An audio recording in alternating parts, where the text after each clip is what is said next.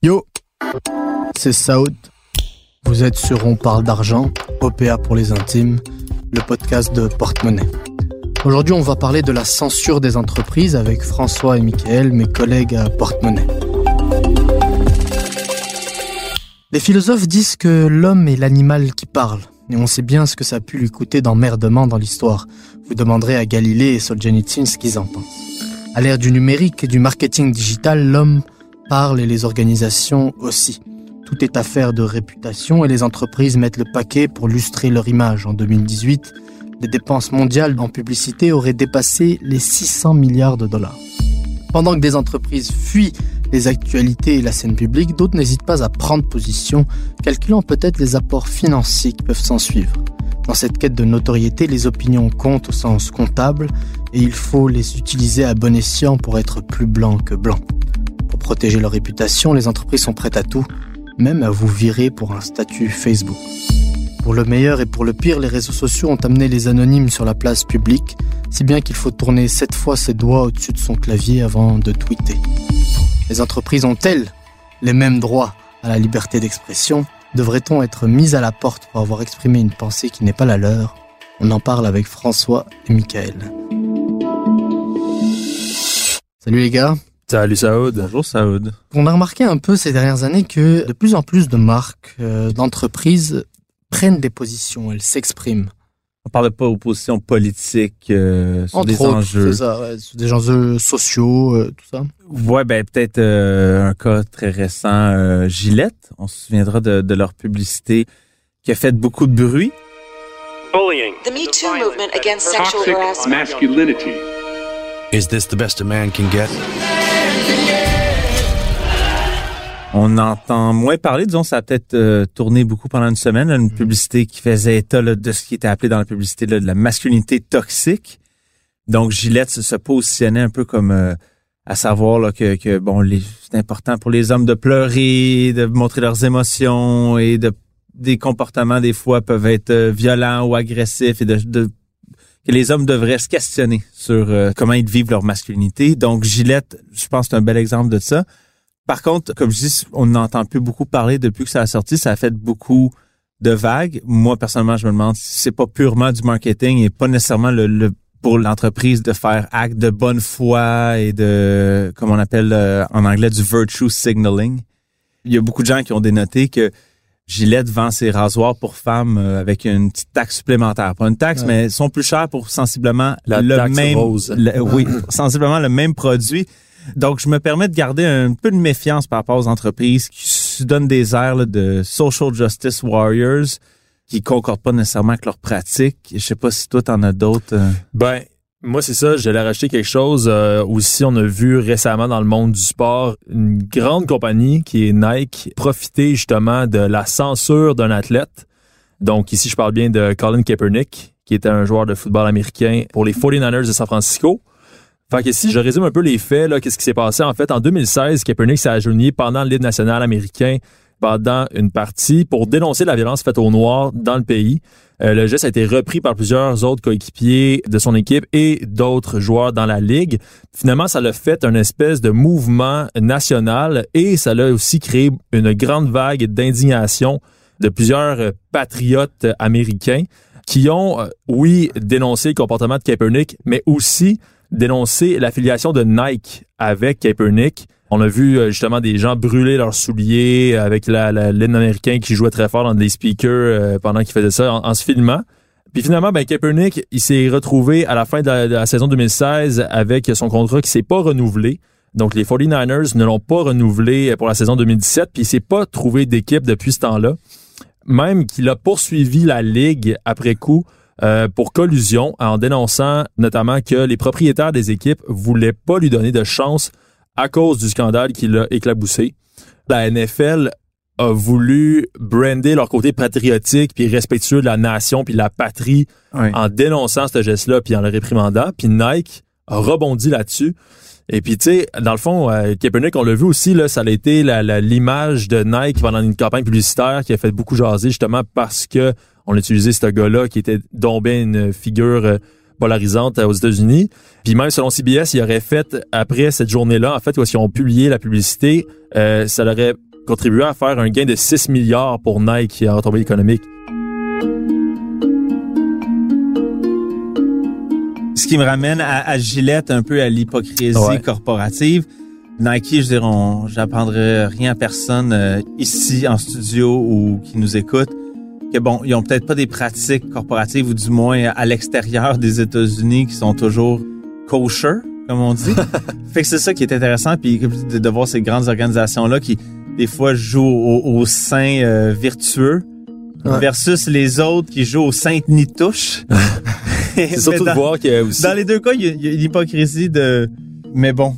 pour te rajouter juste un petit point, moi, ce qui me fait aussi rire intérieurement, c'est que c'est juste des gros joueurs puis des intouchables qui peuvent se permettre d'être aussi pointilleux sur des positions puis user de choses aussi sensibles à leur avantage puis qu'il n'y ait pas nécessairement de grandes répercussions Ben- pour eux. Ben, je peux comprendre comment Nike, en prenant position avec Kaepernick, peut-être va frustrer quelques gens de la droite américaine, mais il y a tout le reste de la planète qui va peut-être embarquer dans ce scheme de marketing-là.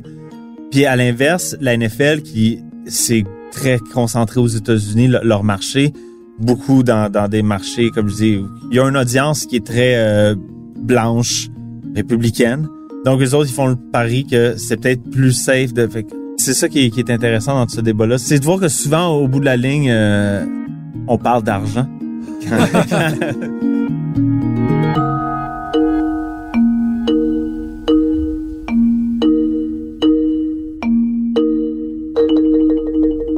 On va parler de la censure des entreprises de manière un peu plus détaillée. Moi, quand je regardais un peu les différents exemples, il y a deux types de censure, si on veut. La censure vers l'extérieur des entreprises, donc des entreprises qui refusent de faire passer à travers leur plateforme certains artistes ou certains polémistes, certaines euh, positions politiques.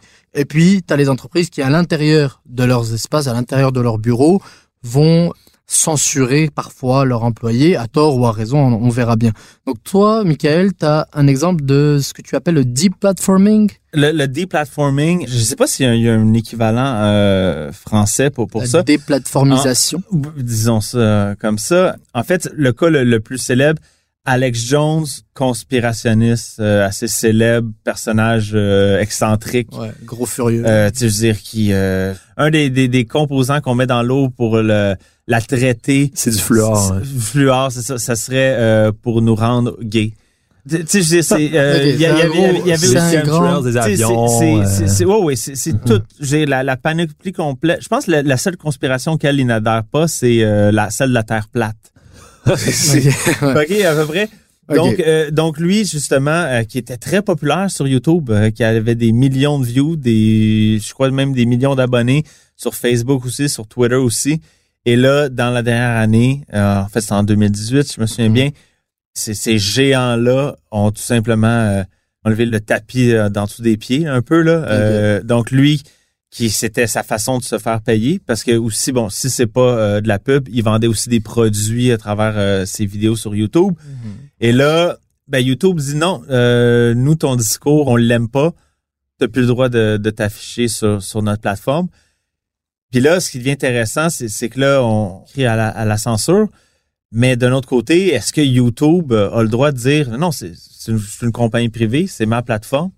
Je veux dire, si tu viens euh, crier des, des effronteries euh, qui me déplaisent euh, sur mes ondes, je peux comprendre, euh, je peux comprendre leur position, mais d'un autre côté, après ça, ce qui devient inquiétant, c'est de savoir qui décide ça, puis qui qui décide qu'est-ce qui est de bon goût, qu'est-ce qui a un discours haineux, euh, ben, qu'est-ce qui offusque. C'est ça, c'est que finalement, tu as des plateformes d'écoute, euh, de vidéos, etc., qui sont devenues planétaires.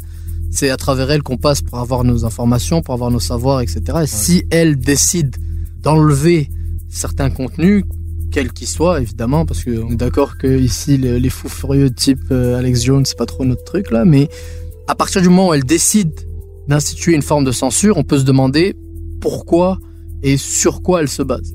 Mais il y a aussi le fait que, comme on l'a vu tout à l'heure là, euh, on parlait de Nike, on parlait de Gillette, c'est aussi que ces entreprises-là n'ont pas envie de s'associer à des penser à des actions qui pourraient mal déteindre sur leur marque. Avec YouTube et Twitter euh, et Facebook, l'idée c'était que tout le monde peut se servir de, ça, puis comme je dis, créer son propre poste. Et là, tout d'un coup, on réalise que YouTube, non, non, ok, ça, on veut pas ça sur notre plateforme. Finalement, c'est pas YouTube, c'est you, you do stuff, but it's still us tube.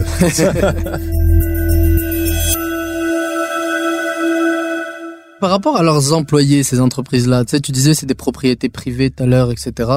Moi, j'ai un petit exemple bah, qui est assez gros en fait, qui vient de notre euh, mère entreprise euh, en ce moment dans notre ère digitale, c'est Google.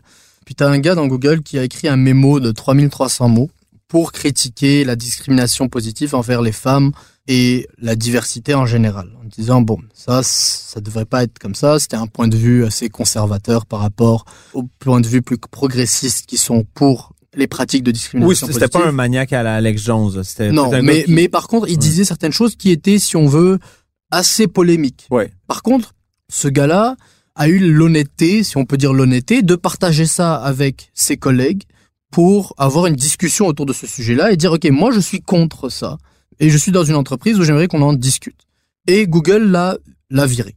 Et donc, la question, c'est, est-ce que, euh, finalement, c'est normal qu'on se fasse virer pour notre opinion dans une entreprise qui, comme tu l'as dit, Michael, est une propriété privée. Puis on parle d'opinion, ben ici sur des enjeux de, de politique d'embauche à l'interne. Si je me souviens bien, c'est. Google a certains programmes. Mais ça va, ça va au-delà de ça. On s'entend Ouais. que le gars a quand même bien montré son point de vue à ce sujet-là. Il n'a pas seulement critiqué Ouais. des pratiques d'embauche, il a aussi critiqué ce qui, selon lui, était l'enrobage idéologique. Donc, qu'est-ce qu'on fait quand on est dans une entreprise? Est-ce que c'est normal qu'une entreprise puisse virer un gars à cause de son opinion? Moi, Hmm. personnellement, j'ai tellement de difficultés à me positionner là-dessus parce que d'un point de vue individuel, je suis euh, un fervent amateur de la liberté d'expression sous toutes ses formes. Euh, On le pour moi, sait. pour moi, c'est quelque chose de très important. Comme je dis, c'est les, les opinions contraires, euh, je, je les invite à bras ouverts. Je- tant que moi, c'est c'est là que j'ai du plaisir, un peu, dans la discussion avec les gens qui ont des opinions différentes. Donc, il y a cette partie-là de moi qui, qui est comme, c'est absurde de mettre quelqu'un à la porte, comme je dis qu'il n'y a, pas professé des insultes ou vraiment des, un discours euh, purement haineux. Et là, on le met à la porte parce qu'il a soulevé des questions puis amené des points qui vont peut-être à l'encontre d'une certaine philosophie, euh, de- puis une certaine culture d'entreprise. Mais d'un autre côté, il y a une partie de moi qui est aussi le monde des affaires euh, emprunte beaucoup de ses stratégies au monde militaire, on, on le sait. Donc, pour ce qui est tout de, l'organisation et tout ça, même en termes de stratégie. Puis c'est comme l'armée, si tout le monde euh, va dans des directions opposées, ça va être dur d'avancer. Donc, je, je, comprends qu'à l'intérieur du- d'une compagnie privée, ce soit dangereux de laisser, comme c'est c'est fun d'inviter les, les gens à s'exprimer, mais quelqu'un qui arrive puis euh, qui dépose un mémo comme lui a fait, qui va à l'encontre de toutes les, politiques la philosophie d'entreprise de Google en matière d'embauche, en matière d'équité homme-femme, ben, je veux dire, si tu le mets pas dehors, c'est comment tu gères les semaines suivantes là, au bureau. Là. Parce que t'es pas en train de programmer, t'es en train de régler des conflits entre des employés qui vont se taper dessus euh, ou chicaner. Mais en même temps, j'ai l'impression que Google aurait pu prendre cette opportunité-là pour montrer qu'ils sont ouverts justement à la critique. Il s'est bien reçu dans leur espèce de micro-société, le- les, les opinions contraires. Puis j'ai l'impression aussi que si tu reçois la critique puis les opinions contraires, tu peux que évoluer peut-être puis voir la, des certaines façons que tu n'aurais pas vu si mettons tu étais resté dans ton euh, carcan personnel puis dans, dans ta mentalité. Fait que c'est comme si cette censure-là de l'opinion de la personne, je dis pas que la personne a bien fait de le manifester de cette manière-là, mais en émettant son opinion puis en critiquant un modèle qui existe déjà puis peut-être en donnant des points à améliorer puis à changer, peut-être que Google aurait pu juste rebondir là-dessus puis faire hey, regarde, c'est vrai, n'est pas parfait. On va prendre ça en considération puis on va on va essayer de passer à autre chose.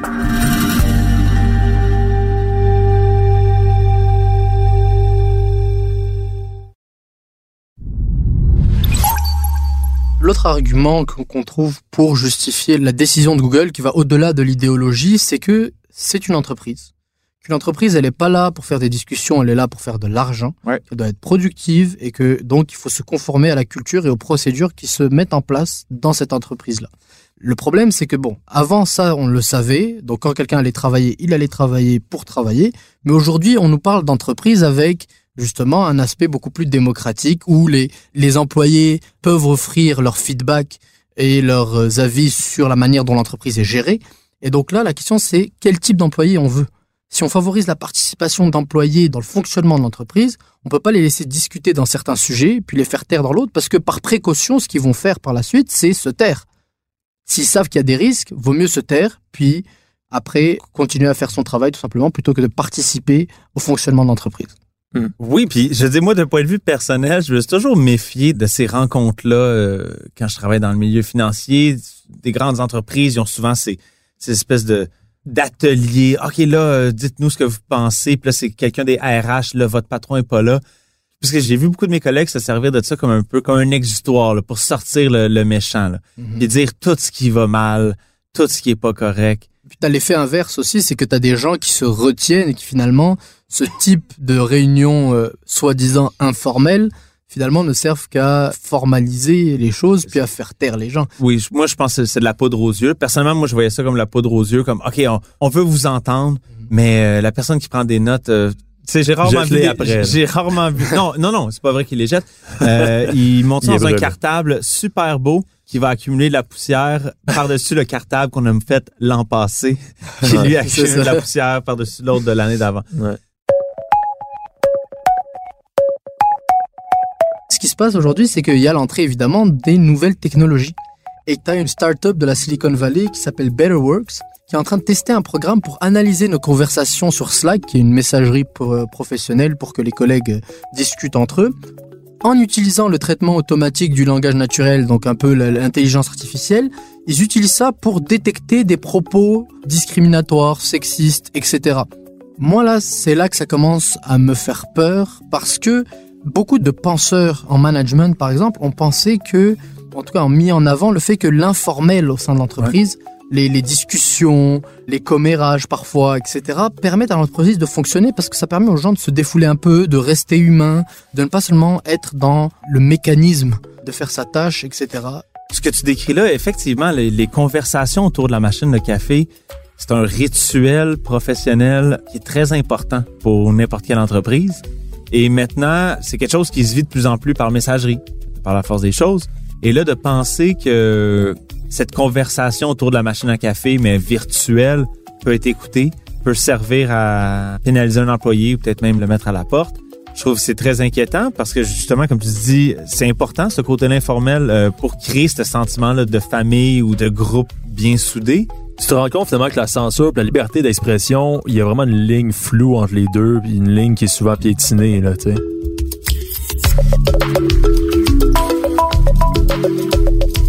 Avant, on était bon dans des entreprises qu'on appelait de management traditionnel, c'est-à-dire que c'était très hiérarchique. Il fallait se fier à son travail, on n'avait pas toujours le droit de s'exprimer, etc., etc. Mais il y avait peut-être un peu ce droit à l'erreur, qui, avec la médiatisation aujourd'hui, avec le fait que les entreprises prennent position, qu'elles ont toute une image à préserver, existe peut-être moins? Ben, je pense qu'un des facteurs qui fait en sorte que ça existe moins, c'est parce qu'on est moins prudent aussi. Disons, en 1990, je suis quelqu'un, je sors d'une entrevue, j'ai le poste pour ce poste-là. Ça me tente pas tant que ça de travailler à cet endroit-là, mais j'ai besoin d'une paye parce que ça fait quelques mois que je travaille pas. Donc, je sors de mon entrevue, j'appelle mon bon chum, puis je dis, hey, j'ai eu la job à cette place de merde-là. Regarde, je vais te faire au moins trois mois, j'ai vraiment besoin de la paye en ce moment. Ça, c'est à l'époque, ni vu ni connu. Tu rentres le lendemain, tu commences ton travail, peu importe, la vie continue. Et là, maintenant, les gens sortent de l'entrevue, s'en va sur Twitter, s'en va sur Facebook. Hey, vous croirez pas, j'ai eu la job à cette place de merde-là. j'ai aucunement l'intention d'y travailler longtemps, mais j'ai vraiment besoin d'une paye. Quelle bande de cons. Puis après ça, ils mettent le statut en public. Puis, Ouais. puis on a plein d'exemples, je pense. Ouais, de- Ouais, François, toi, t'as des exemples de ces là. gens-là. Je me suis fait un malin plaisir d'aller voir les exemples de monde qui sont fait virer justement à cause de statuts comme ça. Puis ce que j'ai vraiment constaté en premier, c'est qu'on évalue tellement mal la portée que nos élans sur les réseaux sociaux peuvent avoir sur notre réputation, mais aussi sur notre carrière. Donc, mon premier, en fait, vous est déjà familier. Saoud a même déjà fait un petit article là-dessus, euh, je crois. C'est un incident qui s'est produit en 2013. Il s'agit de Justine Sacco, qui était une relationniste publique pour Interactive Corps, qui est une grande société médiatique. Donc, c'est une, une femme de PR. Elle devrait, Exact. elle devrait savoir ce qu'elle fait. Là. Ouais, ouais, ouais. Puis c'était une top executive euh, PR person. Elle travaille pour Interactive Corp, une grande société médiatique américaine qui, juste avant de s'envoler pour l'Afrique du Sud, eh bien, elle a pensé bon euh, gazouiller sur Twitter euh, le message suivant. Je m'en vais en Afrique, j'espère ne pas attraper le sida. C'est une blague, je suis blanche. ah ouais, euh, je pense Ok. qu'elle a trouvé moins drôle quand elle a atterri parce que euh, son employeur euh, l'a informé de son congédiement, puis c'était rendu une méga risée de la twittosphère à l'époque. Après, retrouver une job en PR après ça, ouais. difficile. Mon dernier exemple, c'est un peu plus ludique, mais tout aussi niaiseux selon moi. Ça revient un peu à ce que Michael disait tout à l'heure avec euh, des personnes qui disent qu'ils n'aiment pas leur job euh, sur les réseaux sociaux. Ben, en 2015, Caitlin Walls a publié sur son mur Facebook qu'elle n'aimait pas être entourée d'enfants. Bon, mais là, ça, c'est normal parce que c'est pas tout le monde qui aime les enfants, c'est pas tout le monde qui s'entend bien avec les enfants, qui est à l'aise. Mais petit bémol, elle a publié ce message-là la journée même où elle commençait sa nouvelle job comme éducatrice à la petite enfance dans une garderie au Texas. pas le meilleur Wow. moment et pas la meilleure tactique pour euh, parler de ses émotions. Euh, le statut a été repris par un groupe Facebook de plusieurs milliers d'abonnés et la fille s'est finalement faite virer avant même de mettre le pied dans la garderie.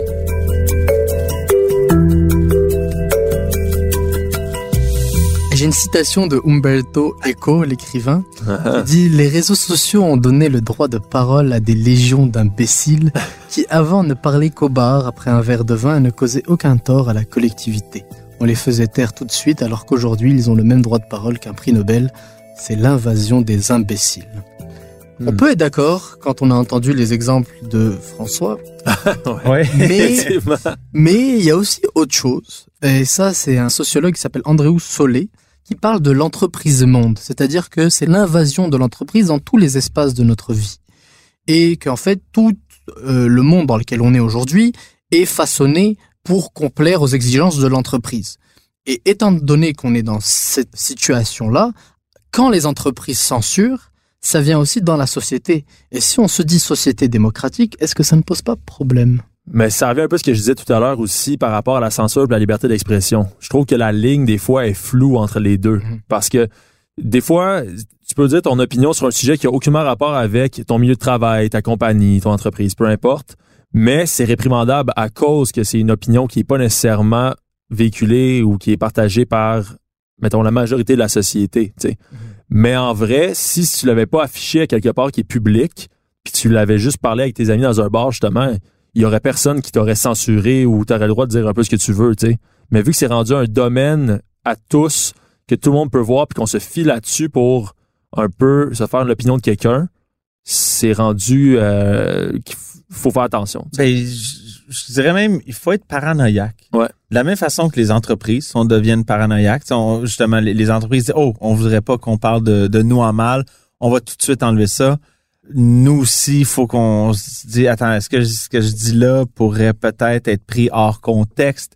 Parce que comme je dis, c'est pas euh, nous-mêmes qui va l'écrire sur un statut Facebook ou sur Twitter. On peut être filmé, on peut, tu sais, quelqu'un d'autre peut Mm. nous filmer, puis ça arrive souvent. Tu sais, je pense, à la limite, le mieux c'est d'essayer de, de rien dire qui va offusquer personne, mais euh, faire de mais ne pas prendre le risque d'offusquer, c'est pratiquement s'enlever le droit de penser, tant qu'à moi. Là. Là, tu es en train de, de dire qu'il faut être parano et donc s'auto-censurer, comme a dit François. Mais après, tu nous dis, bah, c'est s'enlever le... Non, on devient contraint d'être parano si on veut survivre, le survivre entre guillemets. Tu sais, être sûr de jamais piler sur le, le mauvais œuf. Mais comme je dis, ce qui est triste là-dedans, c'est- je pense que si tu prends pas le risque de dire de quoi d'offensant, tu prends pas le risque tu de dire développes, tout tu quoi, développes pas euh, une pensée. C'est impossible de développer une pensée euh, autonome euh, sans prendre le risque de brusquer les sensibilités d'autrui. Merci, messieurs. Merci à Bastien Gagnon La France à la réalisation. Merci à Philippe Seguin au montage. C'était On parle d'argent, une production Cube Radio. À la prochaine.